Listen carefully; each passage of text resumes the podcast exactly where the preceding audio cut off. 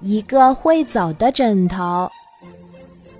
小狐狸真聪明，办了一个贴纸派对，谁摸到了什么贴纸就扮演什么角色，还要把贴纸粘在身上。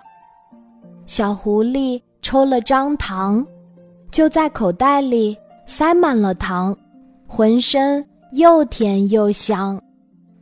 小猪摸到了布娃娃，他马上被大家打扮成了猪猪女孩的模样，还梳上了小辫子呢。河马摸到的贴纸是枕头，他想这下倒霉了，被大家整来整去，还不能吃东西。他想把贴纸藏起来。可是藏在哪里都不保险，最后，他将贴纸粘贴在了大门牙上，把嘴巴紧紧的闭住，这样谁都看不见了。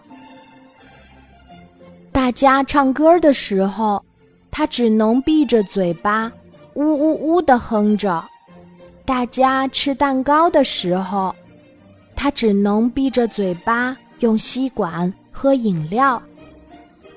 这个时候，灰熊摸到了强盗，只好被扮演警察的小小兔追来追去，弄得大家哈哈大笑。河马也忍不住张开嘴巴笑了起来。粘贴在大门牙的贴纸马上就被大家发现了。啊，原来你是枕头！大家扑上去。枕在河马的大肚皮上睡起觉来，软软的，好舒服呀。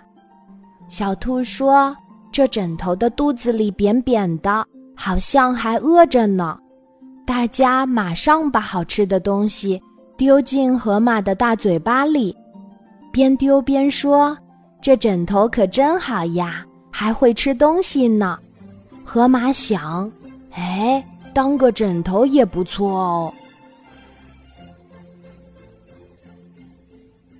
今天的故事就讲到这里，记得在喜马拉雅 APP 搜索“晚安妈妈”，每天晚上八点，我都会在喜马拉雅等你，小宝贝，睡吧，晚安。